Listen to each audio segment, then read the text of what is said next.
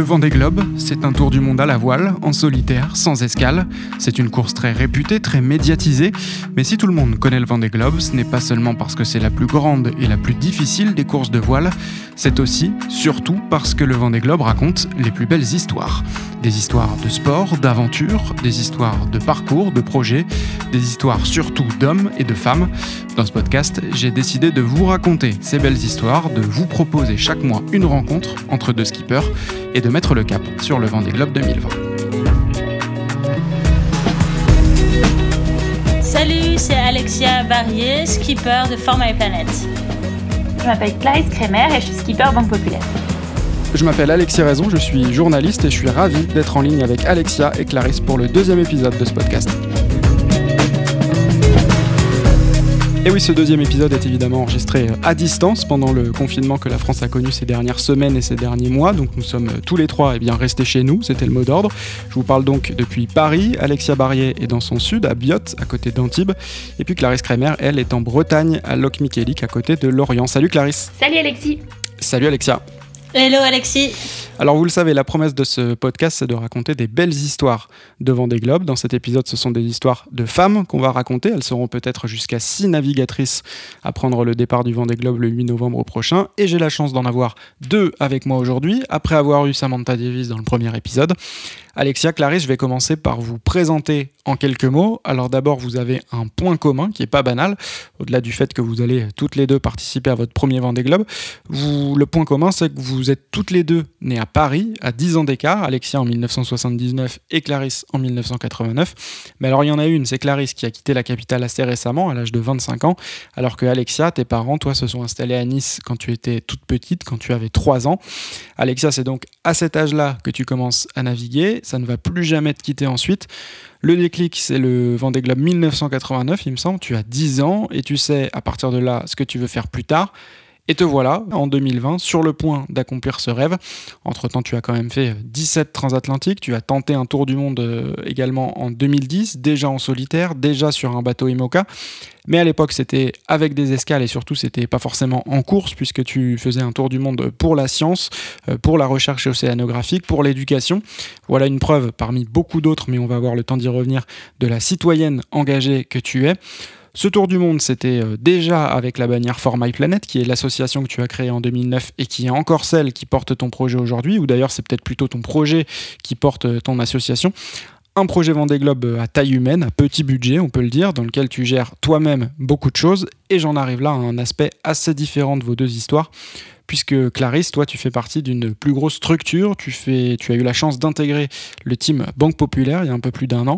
Banque Populaire, c'est évidemment l'un des sponsors majeurs de la voile en France. Et surtout, ta trajectoire à toi est vraiment euh, fulgurante, puisque ça fait seulement 4 ans que tu consacres ta vie à la course au large, que tu as quitté donc Paris, et avec ça une carrière qui été toute tracée dans les affaires, le commerce, le business, puisque tu es diplômé d'une université américaine et de HEC. Tu étais d'ailleurs la présidente du club de voile de HEC. Donc évidemment, tu aimais déjà la mer, le bateau, mais tu voyais plutôt ça comme un loisir. Tu dis que tu faisais de la voile comme une Parisienne qui vient souvent en Bretagne.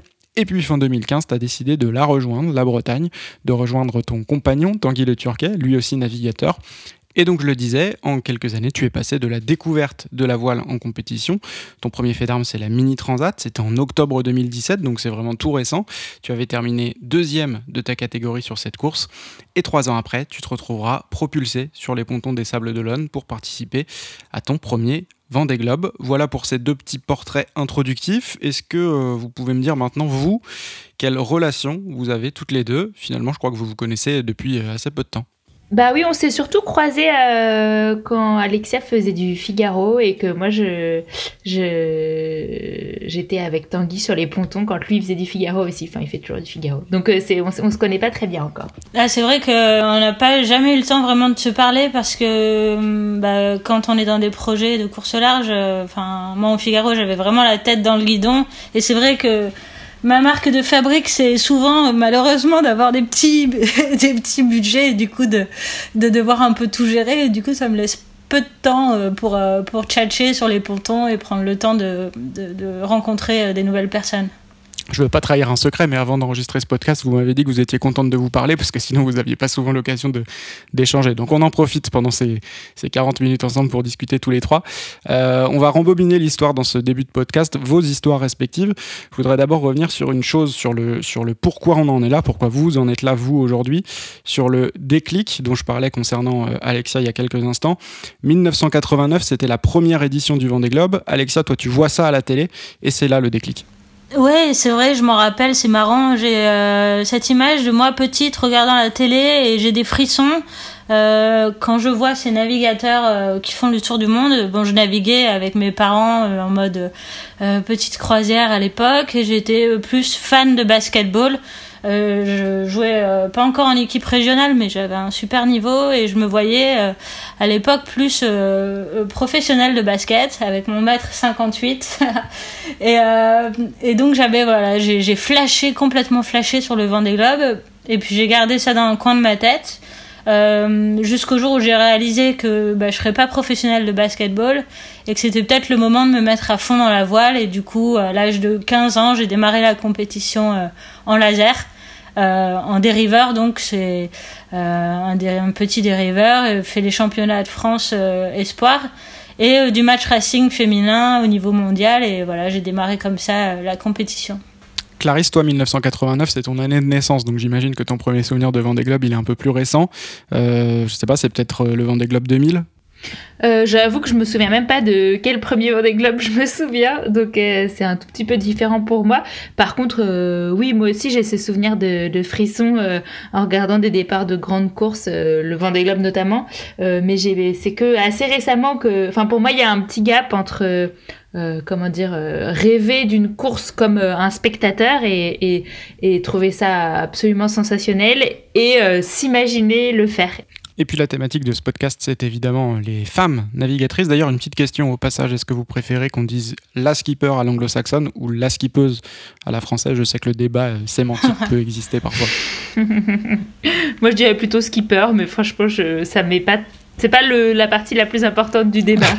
ouais, moi c'est pareil. Euh, skippeuse, je trouve pas ça très joli, mais Bon, c'est égal. Alors disons skipper, ça me va très bien.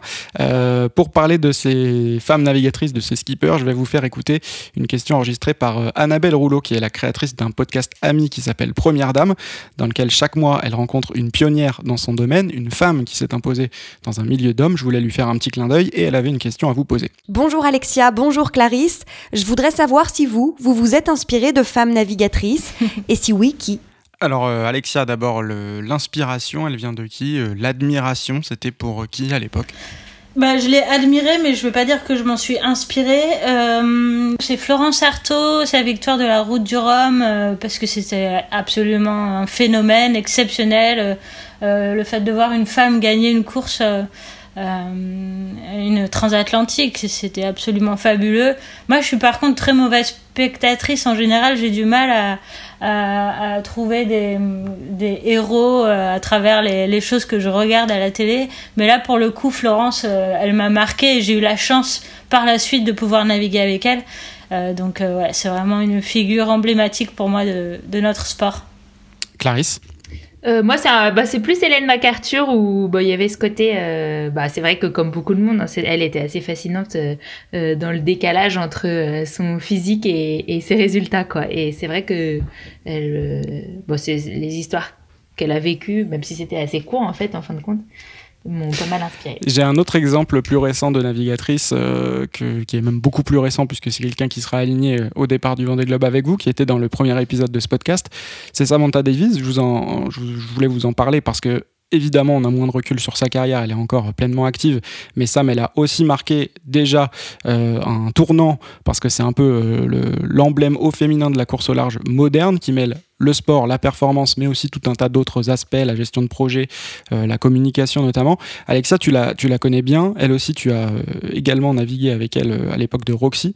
Tu confirmes ce que je dis, Samantha Davis, c'est la parfaite représentante de la navigatrice d'aujourd'hui Oui, Sam, elle a une grosse expérience de par son premier tour du monde en équipage. Ensuite, elle, a, voilà, elle a coché un peu toutes les cases de ce qu'on peut faire en course large.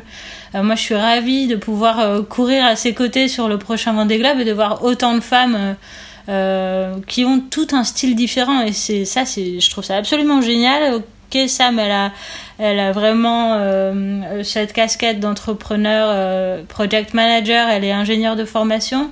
mais voilà, différents styles et ça c'est la richesse de notre sport, la course au large, c'est qu'il y a de la place pour, euh, pas pour un cursus donné, mais pour euh, plein de parcours différents et je trouve ça génial. Sportivement, elle est excellente. Elle a aussi beaucoup euh, fait parler d'elle grâce à ses vidéos, grâce à sa façon de communiquer. Ça me rappelle beaucoup ta façon à toi de communiquer, Clarisse. Euh, c'est aussi ça qui t'a fait connaître ces dernières années grâce à tes, vidéos, ton, marketing autour de ton projet, ta marque Clarisse sur l'Atlantique qui a très bien marché. Euh, tout ça évidemment comme ça, mais en plus de super résultats sportifs. tu t'inspires de ce qu'a fait quelqu'un comme Samantha de ce point de vue-là? Euh, Sam, bah oui, elle est inspirante parce que quand on regarde les vidéos de son dernier Vendée, bah, bah ça donne envie, euh, on se rend compte de ses difficultés, de ses joies et, euh, et elle les partage d'une façon qui fait qu'on arrive un petit peu à se mettre à sa place et à s'identifier à elle. Et puis bien évidemment, aujourd'hui, c'est, je pense, une des meilleures femmes marins en course au large, donc elle est, donc c'est, chouette de la suivre, c'est chouette de voir tout ce qu'elle fait et tout ça. Après, j'avais pas forcément beaucoup de suite dans les idées. Moi, quand je, je me suis lancée pour mon projet mini, qu'il a fallu trouver des sponsors, je n'avais pas forcément la, sensation de créer une marque ou de faire comme Sam Davis. Enfin voilà, j'ai suivi aussi ce que j'aimais faire. J'aimais bien faire des vidéos. J'ai eu aussi beaucoup de chance. Hein. C'est, euh, euh, on maîtrise pas forcément le nombre de personnes qui vont aimer nos vidéos ou pas, les sponsors qui derrière vont en découler. Enfin voilà, il y a plein de, il y a plein de facteurs et donc c'était pas si c'est euh, s'il y a eu inspiration, c'était pas forcément conscient, on va dire. et puis Annabelle qui vous a posé cette question, je la remercie d'ailleurs au passage. Elle a rencontré le mois dernier une autre très grande navigatrice, justement, très inspirante, elle aussi. Je vous donne toutes les infos concernant son podcast à la fin de cet épisode.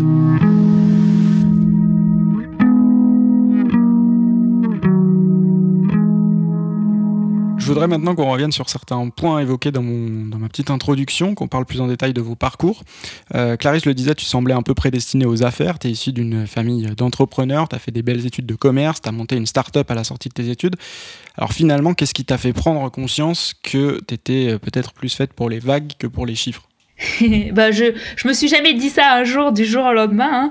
Euh, simplement, euh, moi il y a eu une période où euh, bah, quand j'avais créé donc j'ai créé une entreprise avec mon frère et et où bah, j'avais une vie de start-up parisienne, mais en même temps j'allais tous les week-ends en Bretagne rejoindre mon compagnon Tanguy Le Turquet. Enfin et j'étais un petit peu comment dire sur une autoroute on va dire avec ces histoires de bah, de business school, de de start-up etc et, euh, et, simplement, à un moment, il y a eu une envie un peu profonde de, de tester autre chose. Et au début, c'était pas forcément un plan de carrière hein, de faire euh, euh, du mini. c'était vraiment juste un rêve et une envie de se dépasser. Je voyais ça vraiment comme un exploit psychologique et sportif de réussir à traverser l'Atlantique en solitaire sur ces petits bateaux de 6 mètres 50.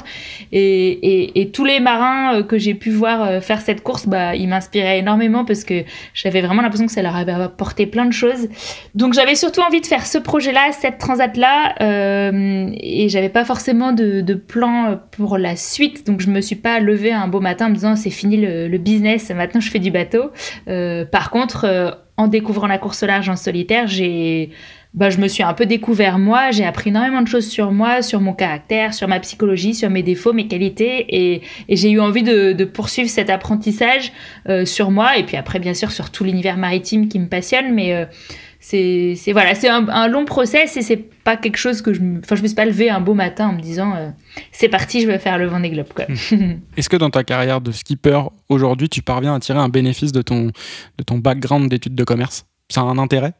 Oui, forcément. Enfin, euh, malgré moi, finalement, bah, on en parle du fait que j'ai fait HEC parce que c'est vrai qu'aujourd'hui en France c'est une belle école, etc. Et donc ça peut pas me faire de mal forcément quand on est en discussion avec un sponsor. Ça fait assez sérieux, ça fait bosseur. Donc euh, j'imagine bien, euh, si on veut être réaliste, que que ça peut pas. ça, enfin, peut-être que dans certains milieux ça peut me jouer des tours, mais en l'occurrence pour trouver des financements et pour faire sérieux vis-à-vis d'une grande entreprise, bah ça, ça, ça m'aide plutôt, j'imagine toi, euh, Alexia, je l'ai dit, tu es une femme très engagée, à la fois sur les thématiques euh, d'environnement, de protection des océans, aussi beaucoup sur l'éducation. Tu es souvent au contact euh, des enfants, aussi sur la place des femmes dans la société, puisque c'est un peu notre sujet du jour.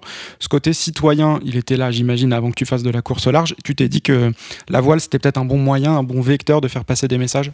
Ouais, j'ai toujours été engagée. tu vois, à l'école, euh, je me souviens que je, cuisinais des gâteaux, je les vendais à la récré pour qu'on puisse aller euh, prendre le bus avec un petit groupe et faire des animations dans des euh, maisons de retraite où il m'est arrivé aussi quand j'étais au lycée d'aller servir des repas aux sans-abri mais j'ai toujours eu voilà cette fibre un peu altruiste et comme je pratique la voile maintenant depuis un, petit paquet d'années en 2010 bah, je commençais un peu mieux à maîtriser mes projets sportifs et j'ai pu sortir la tête du bateau.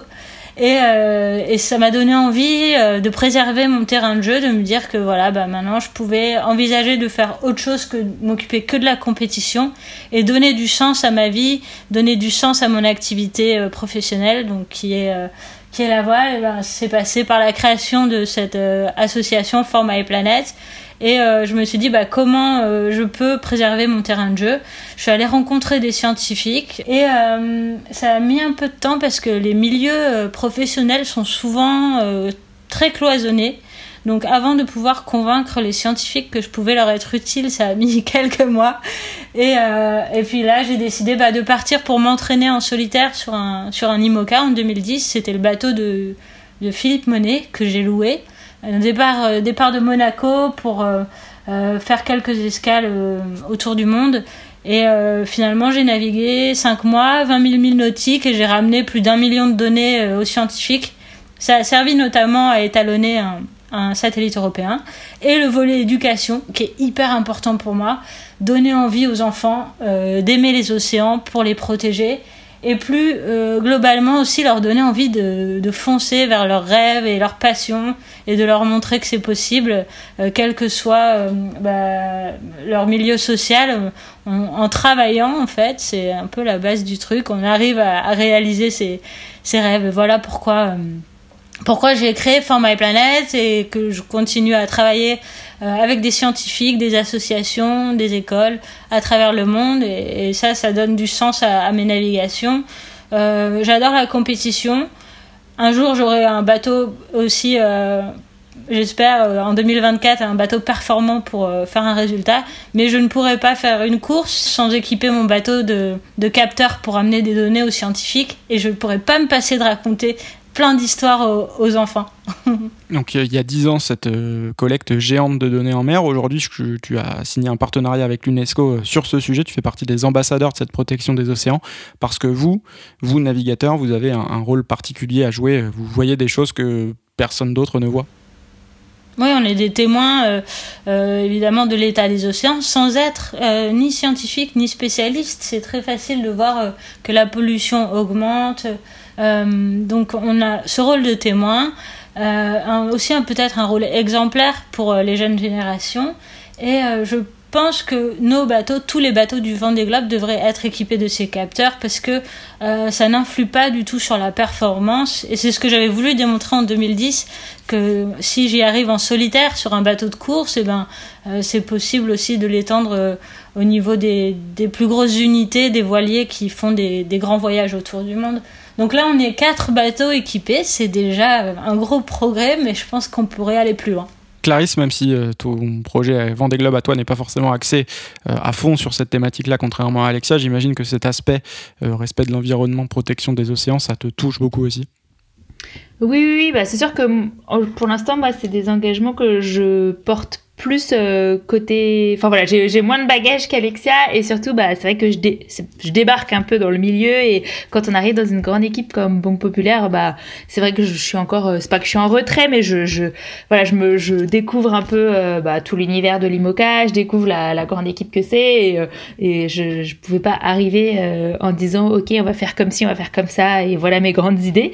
Donc je je je j'évolue petit à petit là-dedans et c'est vrai que moi bah, c'est des problématiques qui qui me touchent beaucoup, qui sont très importantes pour moi, qui sont très importantes euh, au quotidien. Mais c'est vrai que c'est un tout petit peu, euh, voilà, c'est les limites. Je pense que quand on est nouvel arrivant dans une équipe qui a beaucoup de tradition et qui a sa façon de faire, qui a toujours été axée très performance, qui a à cœur aussi de peut-être pas mélanger tous les messages. Enfin, je sais pas exactement, mais du coup, je, je, ça va venir. yes, vas-y Clarisse, tu m'appelles si t'as besoin. Ça marche.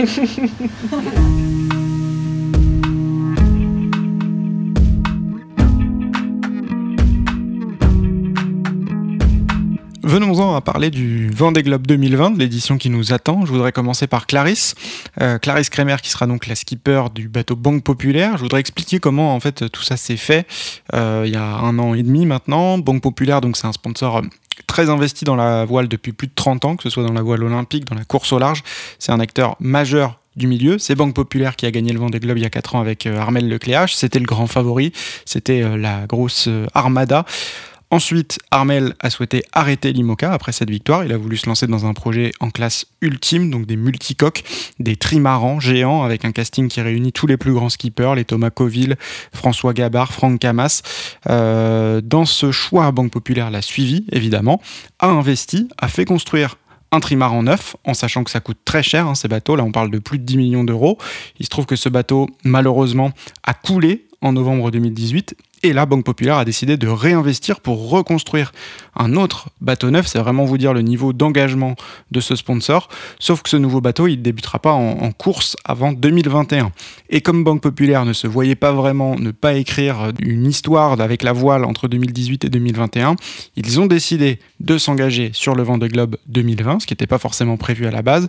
Alors certes, pas avec les mêmes moyens qu'en 2016 évidemment, avec un très bon bateau, mais pas un bateau neuf. Et plutôt que de miser sur un skipper euh, confirmé, sur un favori, ils ont préféré dénicher une promesse, un skipper d'avenir, et ils ont choisi Clarisse Kremer. Voilà, je voulais quand même raconter ce passage-là de l'hiver 2018-2019 parce que c'est évidemment le tournant de ta carrière, Clarisse. Est-ce que tu peux nous le raconter, toi, avec tes mots? Comment ça t'a été euh, présenté? Je crois qu'au début, d'ailleurs, tu as cru qu'on te contactait euh, non pas pour skipper le bateau, mais pour faire seulement des vidéos pour Banque Populaire. Oui, bah voilà, c'est vrai que quand Ronan Lucas m'a appelé, bah, je savais que c'était le, gérant du team Banque Populaire, mais je ne le connaissais pas du tout euh, personnellement. Et bah, quand il m'a appelé la première fois, euh, bah, ça m'a pas traversé euh, le cerveau une seule seconde que je pourrais avoir un rapport, on va dire, nautique avec le team Banque Populaire. Donc ça a été une énorme surprise. c'est pas tous les jours qu'on a une opportunité comme ça. Hein.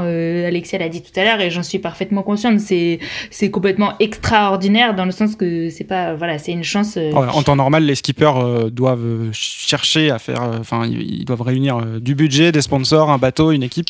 Exactement. Et puis, enfin, la plupart du temps, et puis moi, c'est ce que j'avais vécu aussi en mini et en, Figaro. Bah, tu, tu voilà, tu as un objectif de course et puis derrière, tu vas chercher euh, les financements euh, qui vont avec, avec tes sponsors, avec des nouveaux sponsors. Et donc, euh, voilà, d'avoir entre guillemets cette proposition toute ficelée qui m'arrivait devant moi, c'était assez, assez incroyable. Donc, bah, forcément, j'ai été assez surprise. Bah, comme on l'a dit tout à l'heure, j'avais pas encore un bagage nautique énorme, donc c'est pas du tout anodin de faire le Vendée Globe et, et on, on, dit pas oui, c'est parti, banco, je fais le Vendée comme ça sans réfléchir. Donc, il m'a fallu euh, quelques jours et avec quelques nuits d'insomnie pour euh, euh, prendre la décision. Euh, euh, enfin voilà, j'avais besoin de me sentir libre de dire oui ou non, donc j'ai pris quelques jours pour décider. J'ai finalement dit oui, comme on le sait. donc voilà, après on a eu une discussion hyper honnête et franche, notamment avec Ronan Lucas, qui lui est un grand marin aussi et qui connaît très très bien tout le milieu de la course large, sur bah, sur mon niveau, sur mes capacités, sur sur mes défauts. Enfin voilà, il était, je pense qu'il connaissait à peu près la marchandise quand il m'a choisi. Donc c'était plutôt transparent et euh, sain de de ce point de vue-là. Mais c'est sûr que bah, j'ai vraiment conscience du privilège énorme que c'est de préparer le Vendée Globe dans ces conditions. Hein. Il faut imaginer un team qui est aux petits soins euh, sur mon bateau, euh, autour de moi, qui, qui, organise tout. Qui... Enfin, c'est un luxe vraiment euh, gigantesque et ça permet bah, de se concentrer à 100% sur l'apprentissage de la navigation. Et donc, c'est hyper rassurant, c'est vraiment fabuleux. quoi. Et moi, j'ai énormément de respect pour les gens qui, comme Alexia, bah, il gère beaucoup plus de choses que moi en tant que skipper en fait. Enfin, moi j'ai vraiment la, casquette skipper avec aussi des obligations, hein, mais, euh, mais, euh, mais euh, ceux qui, bah, qui se battent encore plus pour leur projet au quotidien, c'est encore une autre aventure et j'ai beaucoup de respect pour, pour tout cela. Tu n'avais pas eu une autre proposition en parallèle de celle de Banque Populaire à ce moment-là? Euh, si, quelques mois avant, mais c'était quelque chose de beaucoup plus flou où justement, euh, euh, bah, je me sentais pas à la hauteur euh, de la proposition parce que parce que c'était moins encadré et et, euh, et c'est vrai qu'avec Bon Populaire, j'ai beaucoup de chance. J'ai plusieurs personnes qui me gèrent au quotidien, qui m'aident euh, à tout planifier et qui m'aident à, à, établir des priorités et qui gèrent beaucoup de choses à ma place. Donc voilà, j'aurais pas pu dire oui dans n'importe quelle condition, étant donné, bah, justement, comme on le sait mon expérience précédente. Quand Banque Populaire t'a choisi, donc il y a à peu près un an et demi, on savait qu'il cherchait un skipper jeune autour de la trentaine. On a dit aussi qu'il cherchait peut-être à avoir une femme comme emblème de leur projet. Est-ce que tu as eu l'impression qu'être une femme avait été un avantage pour toi dans cette histoire? Je pense que là, oui, en l'occurrence, euh, sur le créneau, euh, euh, j'ai 30 ans, j'ai un petit peu de bagage quand même nautique, je pourrais éventuellement faire le vent des globes, je suis une femme, je suis française, enfin voilà, tous les, si on coche toutes les cases, bah forcément ça restreignait le, champ des possibilités, donc oui, d'une certaine façon, ça m'a aidé. Alexia, quel regard tu portes sur la démarche de Banque Populaire de mettre en avant une jeune navigatrice comme ça? Eh bien, je pense que quand ça a été euh, annoncé publiquement, comme beaucoup, j'ai été euh, plutôt surprise, euh, mais agréablement surprise en fait, parce que ça veut dire que les mentalités changent. Moi, je trouve que c'est pas évident pour le pratiquer au quotidien de trouver des partenaires quand on est une femme. Euh, en fait, il y a toujours euh, dans l'inconscient collectif cette idée du vieux, euh, pas du vieux, mais du, loup de mer, barbu, costaud. Quand on va voir un, un chef d'entreprise et si les mentalités changent, bah c'est génial parce que ça va permettre à plein de jeunes femmes, des petites filles, de, de s'identifier beaucoup plus facilement dans dans des jobs ou euh, dans des rôles qui ne seraient pas euh, préétablis euh, à la base pour, pour des femmes. donc je trouve ça vraiment positif pour la course au large, pour la voile et évidemment pour Clarisse, c'est une super opportunité, je trouve ça vraiment top.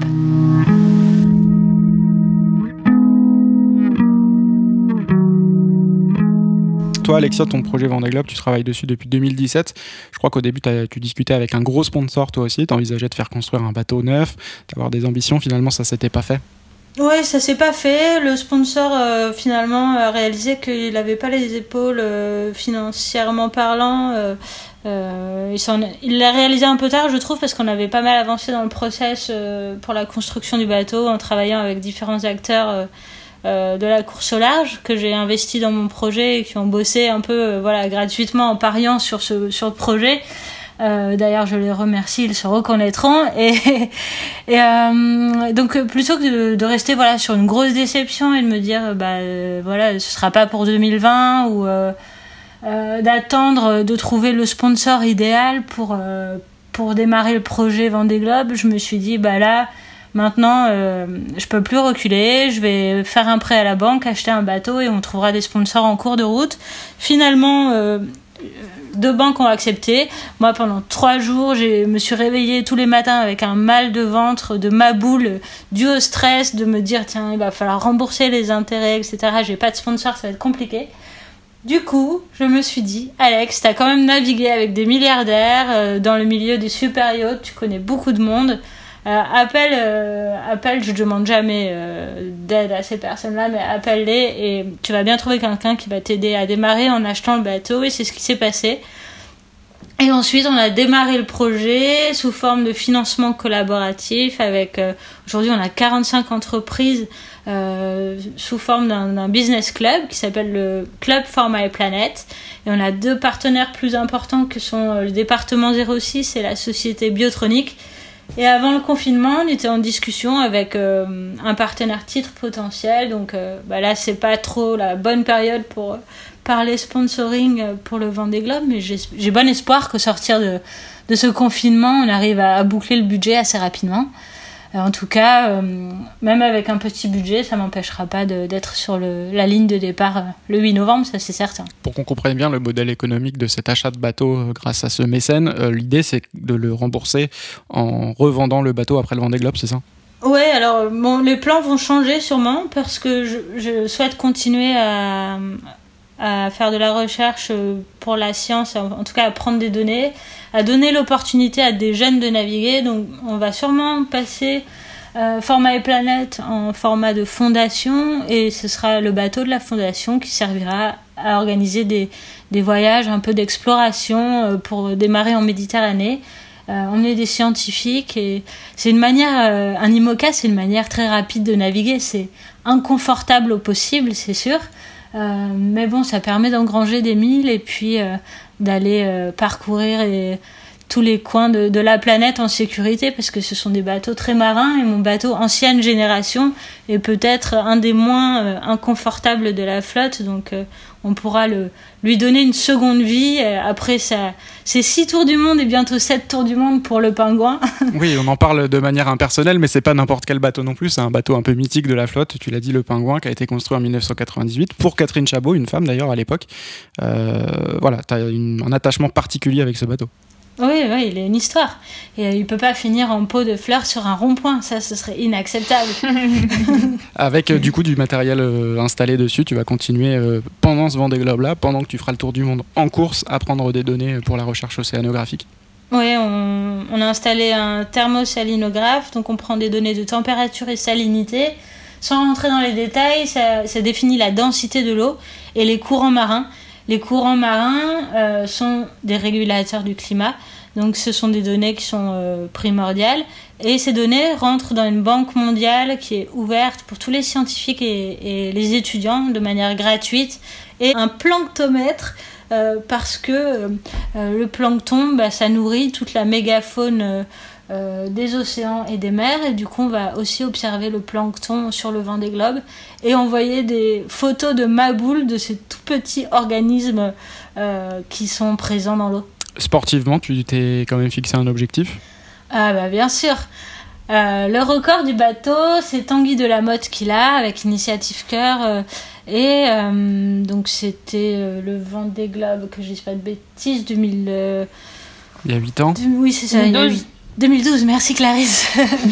et, euh, il a mis 98 jours, donc euh, moi, mon objectif, c'est de terminer, bien évidemment, mais si je pouvais battre le record du bateau, ce serait euh, la cerise sur le gâteau. Et toi, Clarisse, est-ce que tu te fixes un objectif sportif? Oui, bah, le premier, c'est d'abord de terminer. Je pense que s'il y a une course où ça veut dire quelque chose, c'est bien le Vendée Globe. Et puis, euh, et puis après, bah, moi, je, voilà, j'ai l'esprit de compétition. J'aime, j'aime la course et du coup, j'aurais à cœur de faire avancer mon bateau le plus vite possible. Et, euh, mais non, en termes de place et de, et de, et de, même de durée, je peux pas vraiment dire que j'ai un objectif précis. Le record, bah, avec mon bateau, c'est, François Gabard qui l'a, mais à l'époque, il avait gagné. Et euh, donc, euh, ça serait un peu prétentieux pour le coup de dire que j'y vais pour battre le record de François avec ce bateau. Euh, mais je vais aller le plus vite possible, ça c'est sûr, vous pouvez compter sur moi. Donc là, attention au résumé quand même, tu as le bateau du vainqueur d'il y a deux éditions et le sponsor du vainqueur de la dernière édition. Bah oui, euh, ça non, met mais... quand même un petit peu la pression tout ça. Euh, c'est bien ce que je dis, je suis extrêmement chanceuse et euh, est-ce que ça me met la pression Oui et non, c'est-à-dire que on peut toujours se mettre la, la pression pour toutes plein de raisons et, et moi je suis pas, je me mets pas la, la pression pour ce pour ce genre de choses. Je, je vais bosser, j'essaye de faire de mon mieux et je pense que à partir du moment où on met énormément d'énergie et on est hyper sérieux dans sa préparation et qu'on a mis toutes les chances de son côté, bah le, reste, euh, comment dire, j'ai envie d'être fière de ma prestation, après on verra bien. dans cet apprentissage express que tu as connu là sur la dernière année, tu as quand même eu la chance de bénéficier d'un professeur euh, émérite euh, dans le team Banque Populaire, c'est Armel Lecléache, le dernier vainqueur. En course, euh, tu n'as navigué qu'avec lui en double entre l'été dernier et la Transat Jacques Vabre. Donc, tu n'as jamais navigué seul en course sur ton bateau. En revanche, tu as effectué le convoyage retour de la Jacques Vabre depuis le Brésil. Donc, c'était hors course, mais là, cette fois, tu étais toute seule sur ton bateau. Oui, bah, c'était hyper important pour moi euh, de pouvoir euh, faire ça parce que ça m'a permis de me rendre compte que j'étais capable d'amener mon bateau d'un point à un point B, ce qui n'est pas anodin et de commencer à apprivoiser la bête toute seule. Euh... En fait, euh, moi j'adore le solitaire, j'adore être toute seule sur mon bateau et je, j'avais vraiment à cœur de, faire ce bout de chemin toute seule. Puis il y a une partie, c'est un tronçon euh, du Vendée Globe et j'espère que je ferai ce tronçon du Vendée Globe d'ailleurs parce que c'est la fin.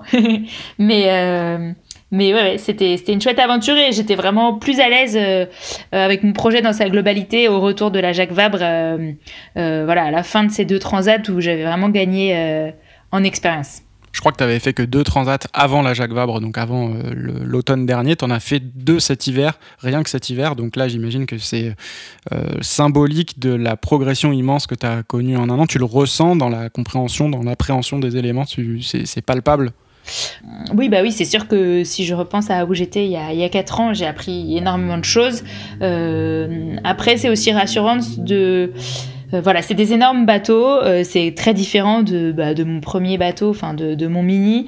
Euh, mais il y a quand même des réflexes qui, qui sont les mêmes et, et parfois, enfin voilà, en se mettant, moi je suis une nature un peu pas anxieuse, mais voilà, j'avais à cœur d'être à la hauteur de mon bateau, à cœur de la d'être à la hauteur du projet, du sponsor. et, et, et, parfois, on, on, peut oublier que bah voilà, c'est de la voile et donc ça m'a fait du bien mon retour en solitaire de me rendre compte que bah ça, ça, suit les mêmes règles que tous les bateaux à voile et, que les logiques sont les mêmes. Après, bien sûr, c'est très différent, c'est beaucoup plus exigeant, mais, euh, mais, euh, mais ça m'a fait du bien. Sur le Vendée Globe, on va aussi, entendre parler de toi pour euh, le buzz, j'en suis certain. Il faut que les gens s'y attendent. On va voir tous les jours des vidéos de toi sur du Beyoncé, du Michael Jackson, du Céline Dion, de la compagnie créole. Il y en a pour tous les goûts. Euh, est-ce qu'il y aura, il y aura sûrement des vidéos de moi en train de pleurer parce que je suis désespérée? Non, mais non. je suis pas sûre que tout le long du Vendée Globe, j'ai la capacité et l'opportunité de faire des vidéos comme ça. Donc, euh, je sais pas à quoi il faut s'attendre. Euh, je ferai euh, comme je peux et puis surtout comme je le sens. on fait, enfin voilà, ce genre de vidéo quand on délire et qu'on s'amuse tout seul, c'est pas sur commande. Enfin voilà, on a un coup de, un coup d'énergie positive, on a envie de la partager et c'est aussi simple que ça. Souvent, quand je reviens à terre, j'avoue que j'ai un tout petit peu honte. parce, que, parce que quand on est tout seul sur son bateau, on, oublie un peu les, codifications sociales et, euh, euh, et, et, quand on revient à terre, on se dit, oh là là, mais pourquoi j'ai fait ça? Et après, on se le coltine euh, à tous les trucs journalistiques et, et rendez-vous sponsor, mais c'est pas grave, faut assumer. Et dans les podcasts. Et dans les podcasts.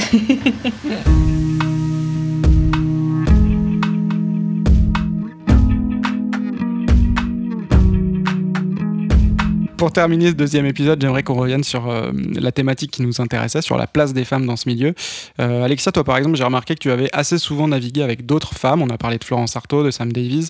Euh, tu as fait partie donc du team Roxy, du team féminin Roxy, avec Anne Liardet également. Plus récemment, cet hiver, sur la Jacques Vabre, tu étais avec l'Irlandaise John Mulloy. Est-ce que à chaque fois, c'est un concours de circonstances qui fait que, ou bien c'est une démarche qui te plaît particulièrement? Dans le cas de, bah, Roxy, c'était euh, le but du jeu, c'était un team féminin. Euh, avec Florence, c'était une opportunité de faire euh, la Matondo Congo, une course qui partait de Marseille pour arriver au Congo. Et on était trois à bord. Il y avait Luc Poupon, donc on était en mixte. et Joe, June, pardon, June Mouloy bah, je l'ai choisi parce que je savais euh, voilà qu'on n'allait pas gagner la Transat Jacques Vabre. J'avais envie de passer un bon moment en mer, de me de rigoler. Je sais que c'est une fille qui a beaucoup d'énergie, beaucoup d'optimisme et elle souhaite faire le vent des globes. Et ben autant c'était l'idée autant embarquer une personne euh, que ça fera progresser dans son parcours de navigation. Euh, donc euh, non, c'est des choix qui tombent comme ça euh, en fonction des projets, des opportunités et, et, des bateaux sur lesquels je navigue. J'aime bien la mixité, mais c'est sympa aussi de naviguer entre filles. c'est différent. Vraiment, c'est plus apaisé, je trouve que parfois qu'avec des, des mecs pleins de testostérone. ça n'empêche pas de faire des résultats, mais On en a déjà un petit peu parlé avec vos projets respectifs, mais d'une manière un peu plus générale, est-ce qu'aujourd'hui, en 2020, ça vous semble être un, avantage ou un inconvénient d'être une femme dans ce sport? Est-ce est, que ça représente encore pour certains, peut-être des sponsors, je ne sais pas, un obstacle? Euh, ça, c'est toujours une question compliquée parce que comme il n'y a pas beaucoup de femmes euh, dans la course au large, forcément, potentiellement, on va plus parler des femmes. Donc, est-ce que c'est un avantage ou un inconvénient pour trouver des sponsors? Il y a beaucoup de débats autour de ça. Euh, c'est un, enfin, on n'a pas encore trouvé de solution. Euh, je la cherche encore hein, pour prendre 20 cm et 10 kg de muscle. Donc, physiquement, c'est un peu un, un, inconvénient. Après, on a, sûrement d'autres qualités qui font qu'en mer, on, on s'en sort pas trop mal. Euh, c'est tellement, ça dépend tellement des, des, personnes. Je pense que quand même le sponsoring voile, c'est beaucoup de, de, de, rencontres et de coups de cœur pour un marin et un projet. Donc, euh, donc c'est difficile de généraliser.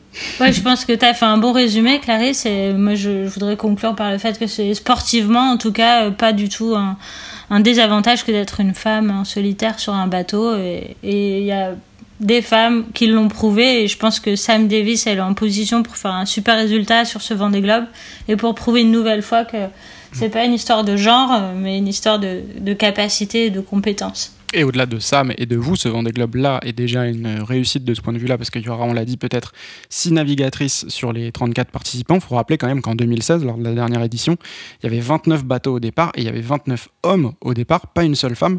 Euh, alors personne s'en réjouissait hein, à l'époque, je me souviens que c'était plutôt même un, sujet d'inquiétude pour tout le monde sur le, sur le village. Là, ce sera une euh, toute autre euh, dimension pour le Vendée Globe 2020. Vous êtes fiers de faire partie de ce casting beaucoup plus féminin qu'il que y a 4 ans? Ouais, ouais, ouais. C'est sûr que c'était la honte sur la dernière édition. Mais euh, non, c'est génial. Et puis ça va évoluer encore, j'en suis certaine. Et eh oui, on le souhaite, bien sûr. On l'espère. Encore plus de femmes sur le, sur le Vendée Globe euh, dans 4 ans. Mais on a déjà hâte de vous retrouver, vous, sur le Vendée Globe 2020. Euh, le cap est fixé sur le 8 novembre prochain sur les Sables de d'Olonne. Je vous souhaite bon vent à toutes les deux. Merci beaucoup, Alexia. Merci beaucoup, Clarisse. Merci. Merci beaucoup. Merci à toutes les deux d'avoir euh, accepté cette invitation. C'était la deuxième belle histoire racontée dans ce podcast.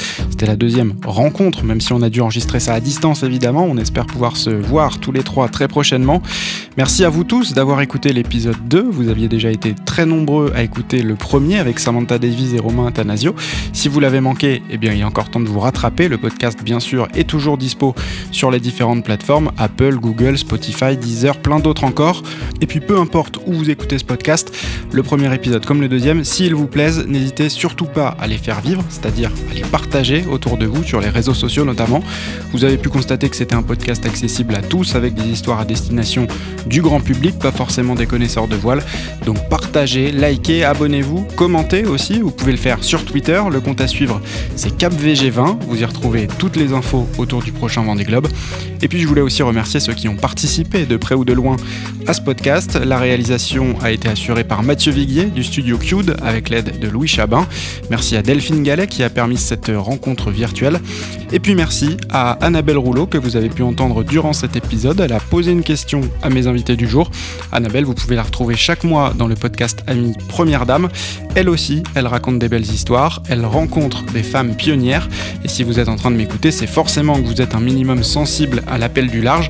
Alors précipitez-vous sur son épisode d'avril puisque c'est Isabelle Autissier, la première femme à avoir réalisé un tour du monde à la voile en solitaire, qui est mise à l'honneur et ce sont 31 minutes aussi fascinantes qu'apaisantes. Sur ce, je vous laisse et je vous donne rendez-vous dans un mois pour un troisième épisode.